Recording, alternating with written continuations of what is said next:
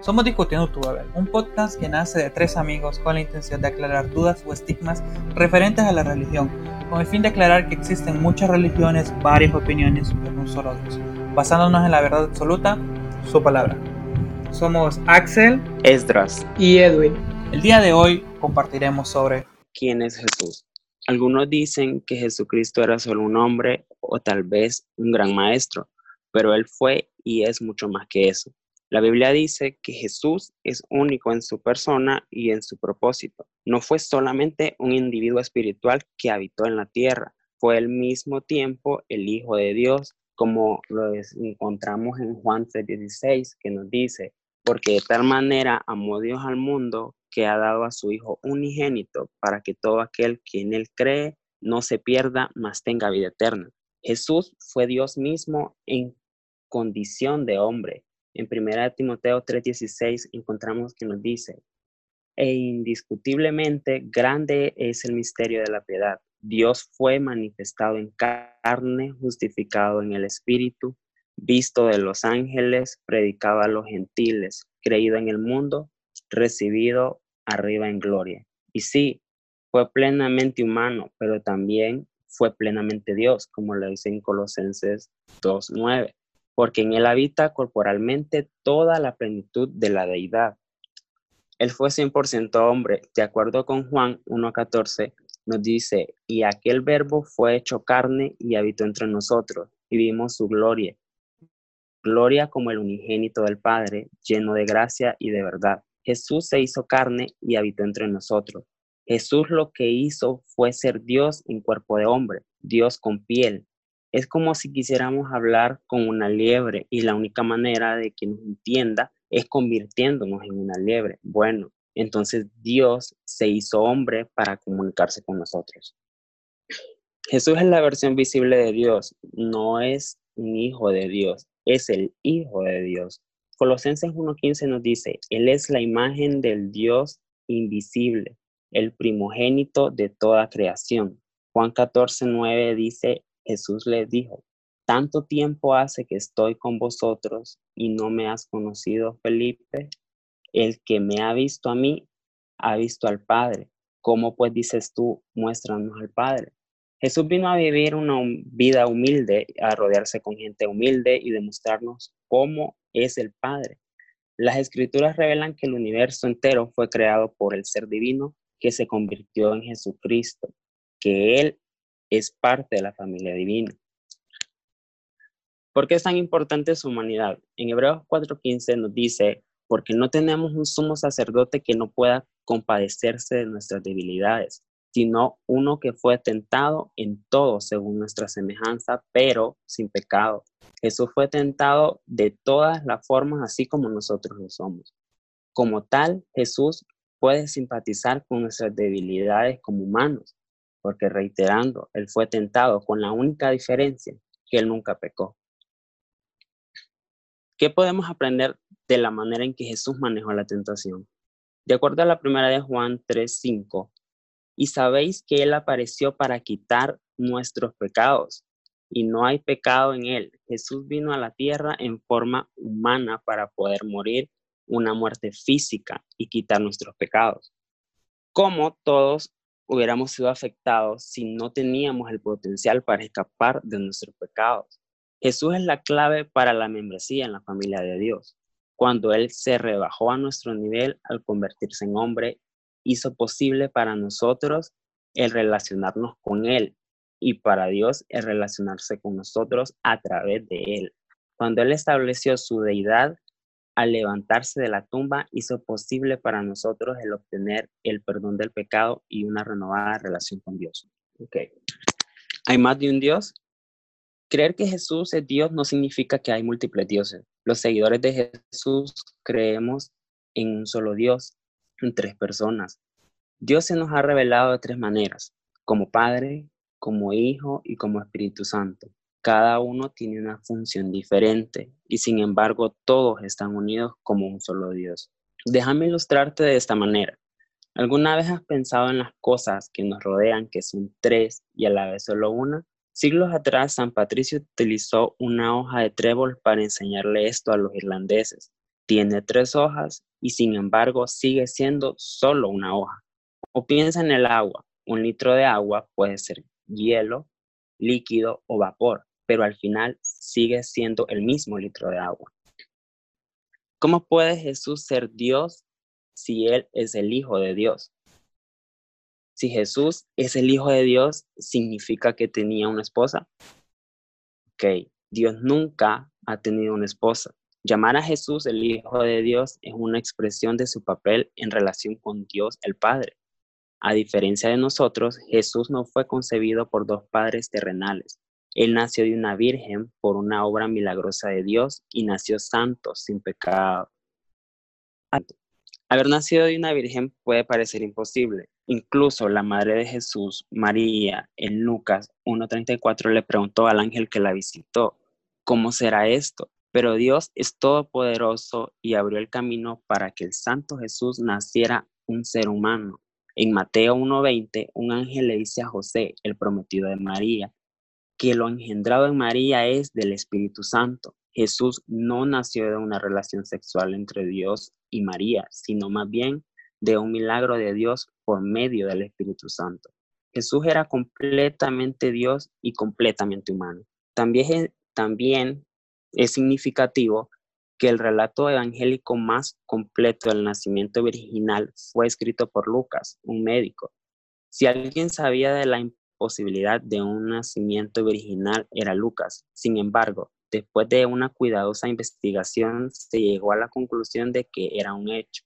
El Dios que era lo suficientemente potente para crear el universo también lo fue para traer a Jesús al mundo sin un padre humano. Su nacimiento milagroso es un testamento más de su deidad.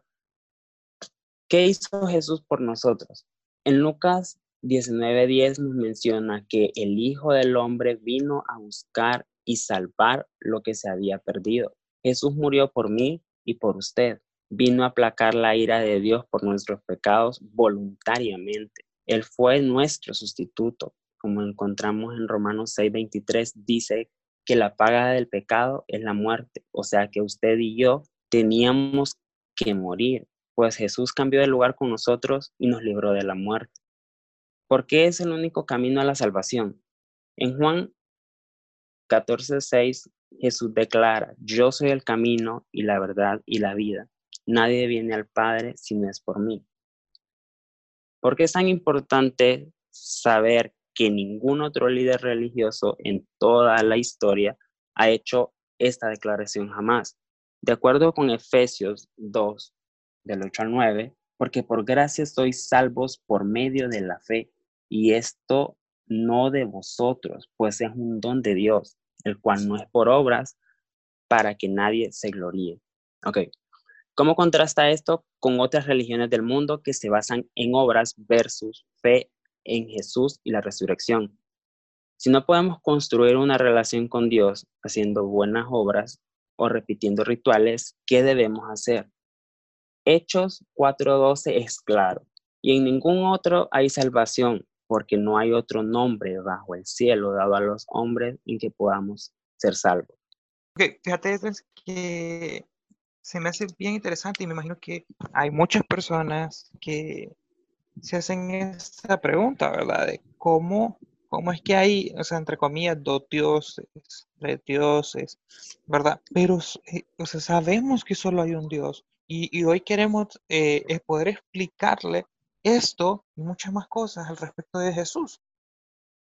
Yo me voy a enfocar eh, ahorita eh, por qué las personas confunden y tal vez dicen, no, es que son distintas personas, que no sé qué. Ok, son tres personas, son tres áreas distintas, pero un solo poder, un solo Dios.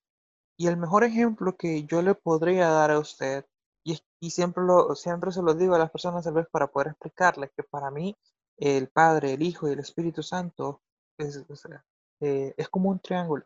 Tiene tres, eh, tres esquinas, pero es uno solo. Y es donde viene la Santa Trinidad. llega el momento donde debemos de saber que son tres en uno. Nos ayudan en cada una de nuestras áreas. Nuestro Padre, nuestro Dios, es el que nos ayuda a nosotros día tras día.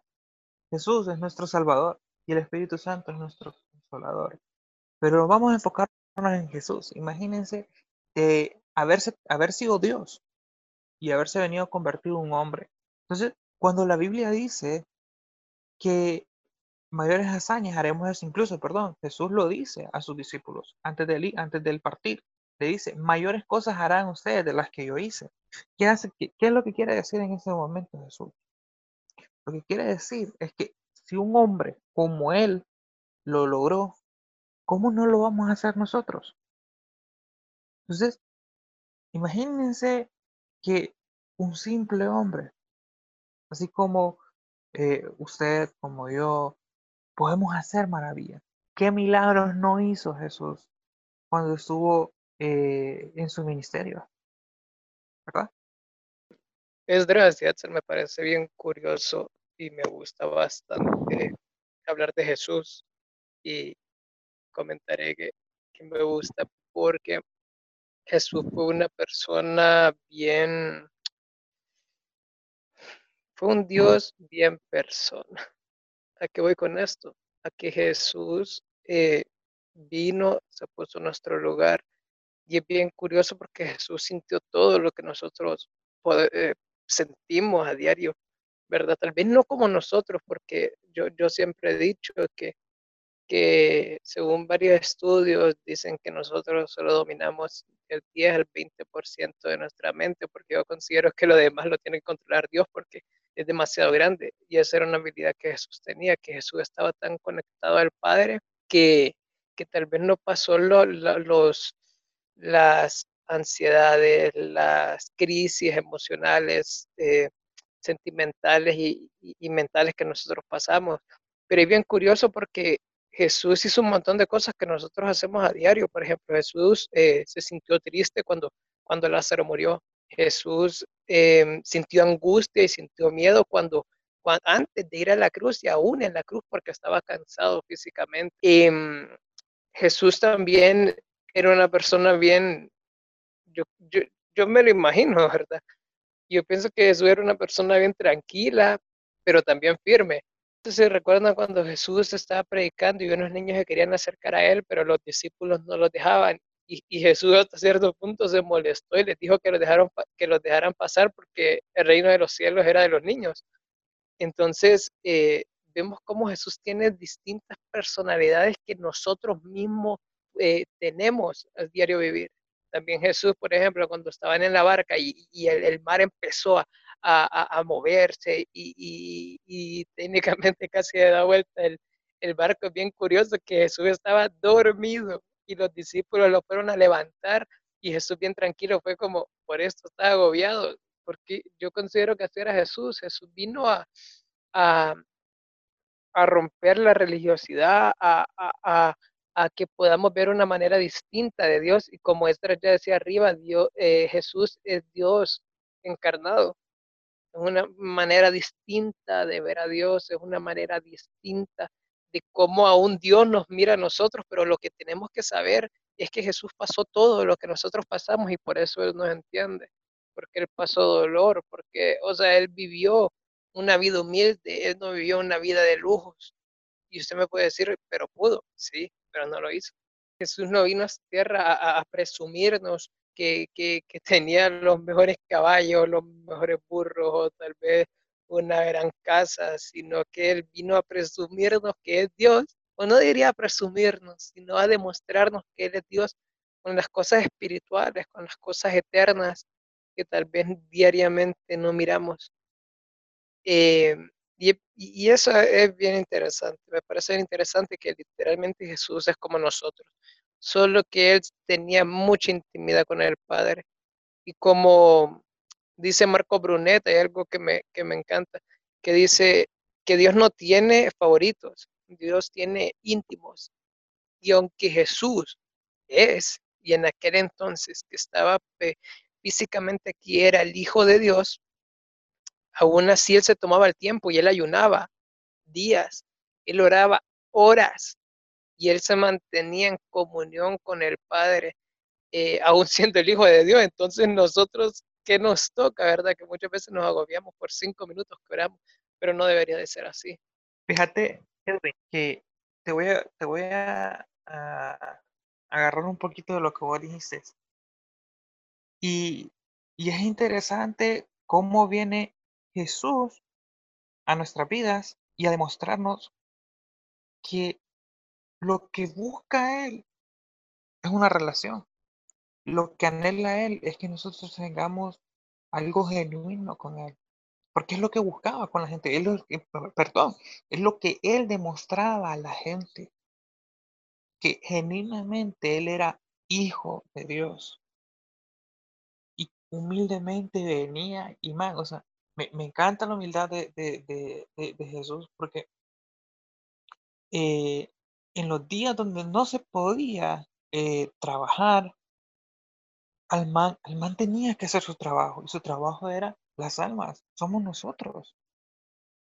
Y aún, a pesar de que sabía su destino, a pesar que sabía que lo iban a traicionar, el man seguía.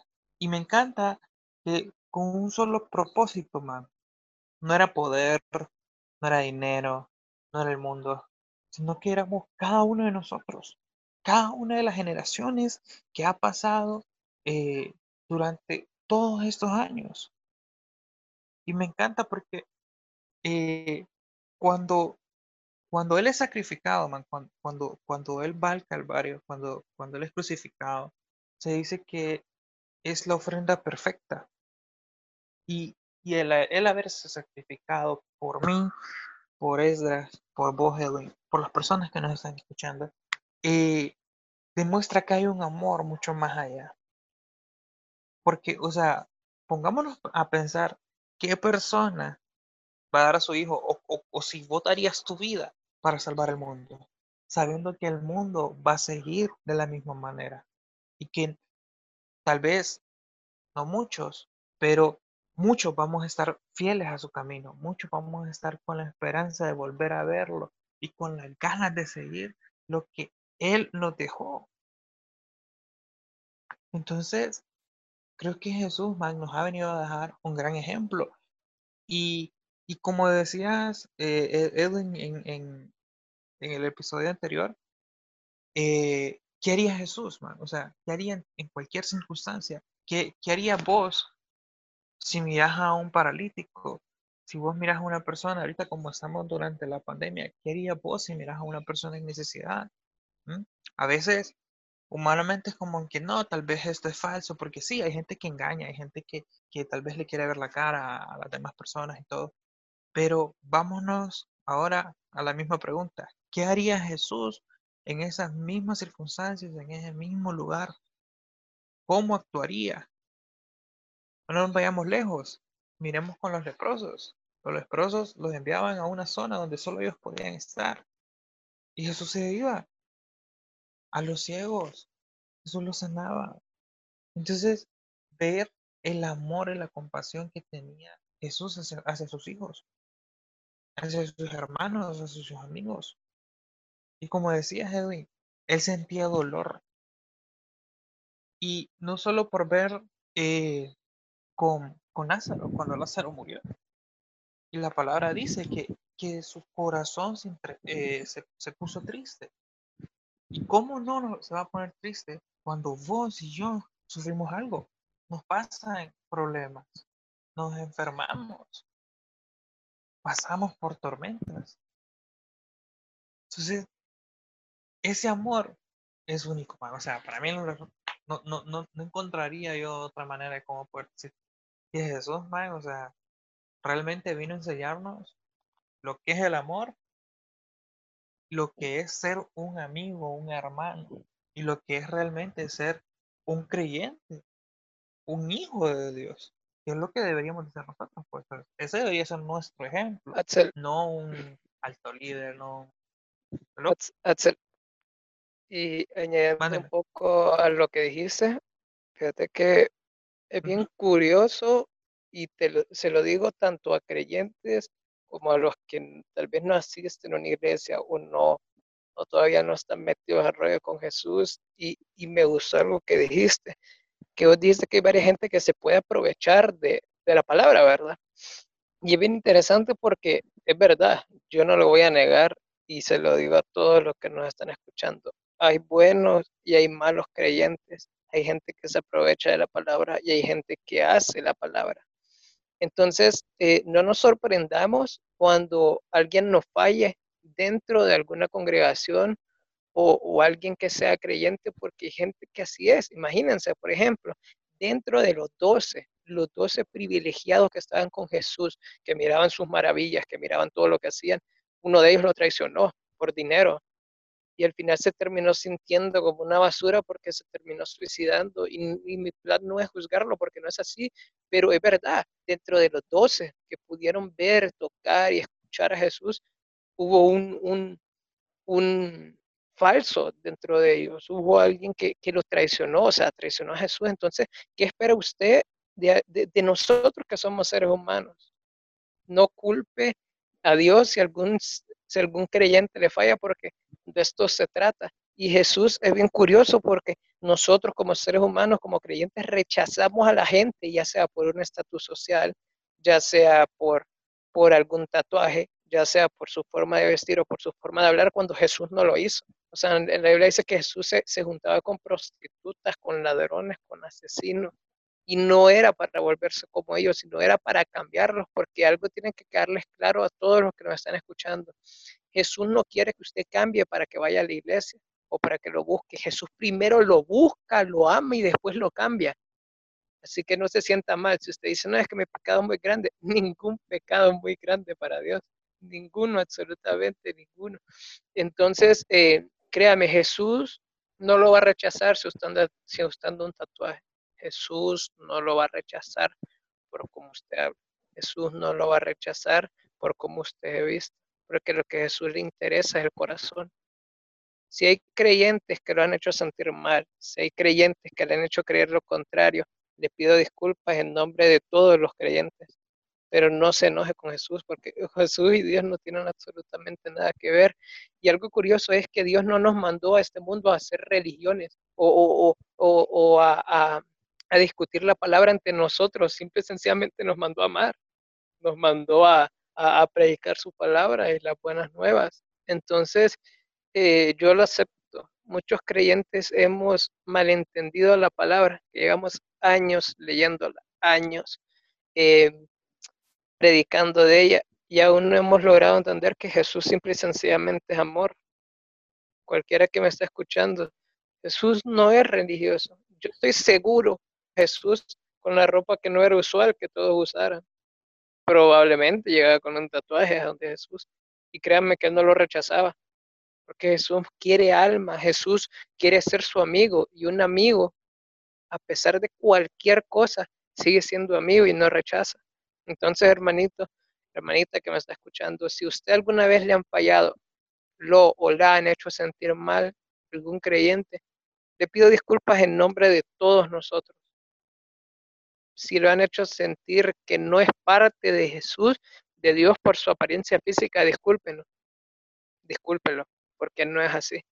Lastimosamente tenemos distintas maneras de apreciar la Biblia, que no es lo correcto, pero le pido disculpas por eso y le pido que no se aleje de Dios por eso, sino que se acerque, porque algo que es bien curioso es que nosotros huimos de la, de la palabra de Dios, nosotros huimos de lo grande que es Dios, como lo podemos ver en Génesis, ¿verdad? Cuando Adán y Eva comieron del fruto, en la Biblia dice que se escondieron de Dios porque Dios es absolutamente grande y puede dar miedo hasta cierto punto su, su omnipotencia, su omnipresencia tan grande, pero Dios los estaba buscando.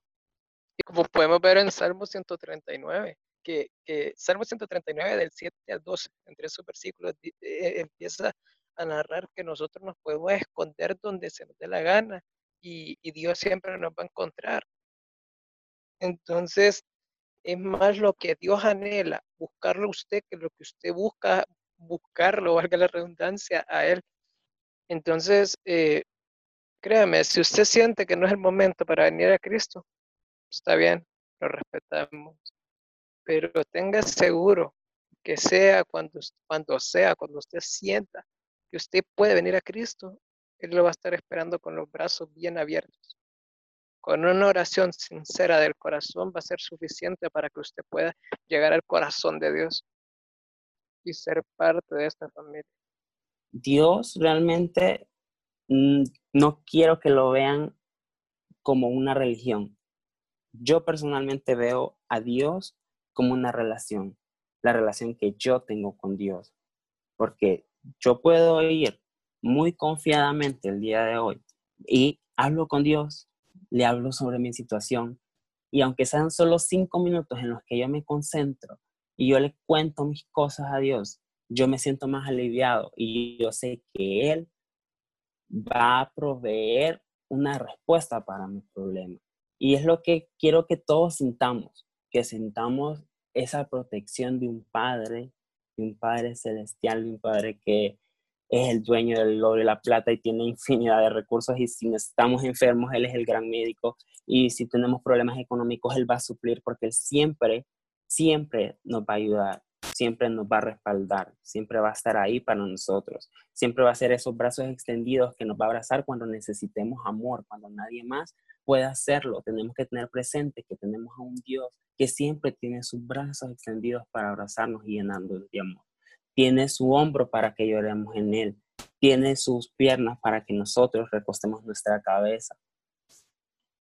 Tenemos a un Salvador, no tenemos a un condenador, tenemos alguien que nos amó, nos ama y nos va a seguir amando. Y fíjate que eh, yo no sé si ustedes han leído o han visto la película de la cabaña igual a las personas que nos escuchen hago esta pregunta. Hay una parte donde, y perdón si, si, les, si les hago spoiler, ¿verdad? Pero se los recomiendo. Pero hay una parte donde el man eh, cruza el lago con Jesús y, y el man le dice, eh, históricamente o en mi pensar, dice el man, jamás te imaginé así. Porque el man era bien chilbo. O sea, el man emanaba ese carisma de que vos decís, puchica, quiero ser su amigo. Este man me cae bien. Algo así. Entonces llega un punto donde viene Jesús y le responde. Es que la gente es muy religiosa. Y lo que no comprenden es que lo que yo quiero es una familia. No quiero un ejército. Quiero una familia. No quiero seguidores quiero amigos, quiero hermanos, quiero hermanas. Eso es lo que quiere Jesús conmigo, con Esdras, con Edwin y con usted que nos está escuchando. Hay momentos donde realmente creo que todos nos hemos sentido mal, todos nos hemos sentido solos, abandonados. Y más ahorita con esta pandemia. Podemos incluso, hay personas que han caído con, con depresión, porque no hemos y ni, ni habíamos pasado por unas circunstancias como estas. Pero es ahí donde, como decía Edwin, el Señor desesperadamente te está buscando. No pensás que es como que, ah, ok, eh, andate y ahí. No, el Señor está detrás tuyo. Cada paso que vos haces, cada decisión que vos tomás, el Señor está ahí con vos, así como está conmigo ahora. ¿Qué es lo primero que pensás ¿O qué es lo primero que se te viene a la mente cuando yo te diga esto? ¿Cómo te sentirías si vieras a, tu hermano, a tu hermana, a tu papá, a tu mamá, a un amigo, sufriendo lo que sufría Jesús? Te, hago la pregunta, o sea, te, te dejo esa pregunta, porque capacitar todo lo que sufrió Jesús para que eh, usted y yo tengamos vida eterna. Es estar sumamente agradecido con ese regalo tan bello, con ese regalo de la salvación. O sea, tal vez venimos de lugares muy distintos, tal vez venimos de lugares muy complicados, donde nos han enseñado algo contrario, donde nos han enseñado a ver una religión y no una relación con el Señor. Entonces, tratemos, mejor dicho, de cambiar ese chip y saber que lo que necesitamos nosotros en nuestra vida es una relación con el Señor. Y como te digo, vos lo puedes ver de cualquier manera. Yo en lo personal, yo lo trato de vos y para mí Él es mi Padre. Entonces, Él, como sea que lo busques, Él te va a recibir con los brazos abiertos. Y te voy a dar un ejemplo con, con el hijo pródigo. ¿Qué, ¿Qué, no fue lo que hizo el hijo pródigo? ¿Qué, qué, en qué no malgastó su dinero? todas, ¿Cuáles no fueron sus, sus malas decisiones? Y viene él, y te lo parafraseo, viene él y cuando ya está en lo peor, cuando él mira que está en un charco de lodo, comiendo de la misma comida de los cerdos, cae en sí y dice que comían mejor los siervos, o en otras palabras, los mayordomos de mi padre. O sea, imagínate, no, no, no llegues a ese punto donde tenés que estar en lo peor. Mejor sentarte, pensar y hablar con el Señor. Y ojo, no importa cuál que decisión tomes, de que sí te vayas directamente donde Dios o, o tomes tus decisiones. El Señor siempre te va a recibir, así como el Padre estaba recibiendo a su Hijo. Yo me imagino que ese hombre estaba sumamente alegre al ver a su hijo después de años de no haberlo visto y de pensar que incluso había muerto. Y lo mismo el Señor, sin importar cuántas veces caigas, cuán triste es, el Señor te va a abrazar con un amor que, que rayos, o sea, va a ser sorprendente. Creo que jamás vamos a poder sentir un amor tan puro como él. Entonces, eh, acercarte al Señor. Créeme, no, es del otro mundo, de mire, así, ah, que es complicado. No, es lo más fácil. Y más cuando sabes que al otro lado la persona ya está esperando.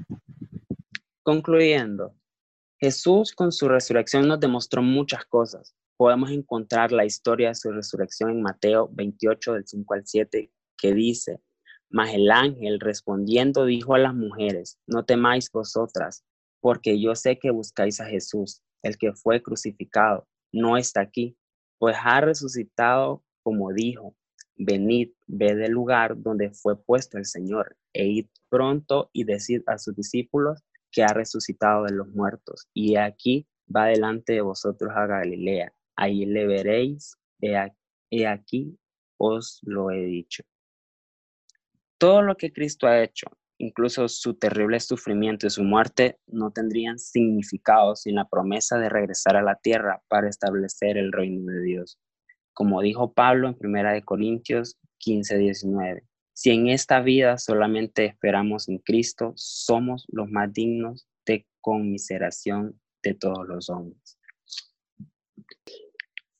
Si usted que nos está escuchando en este momento considera que ha vivido una vida alejada de Jesús o también está interesado o interesada en conocer de este Jesús del cual nosotros hablamos, del Jesús del cual nosotros estamos enamorados, por el Jesús por el cual nosotros vivimos, le invito a que repita conmigo la siguiente oración.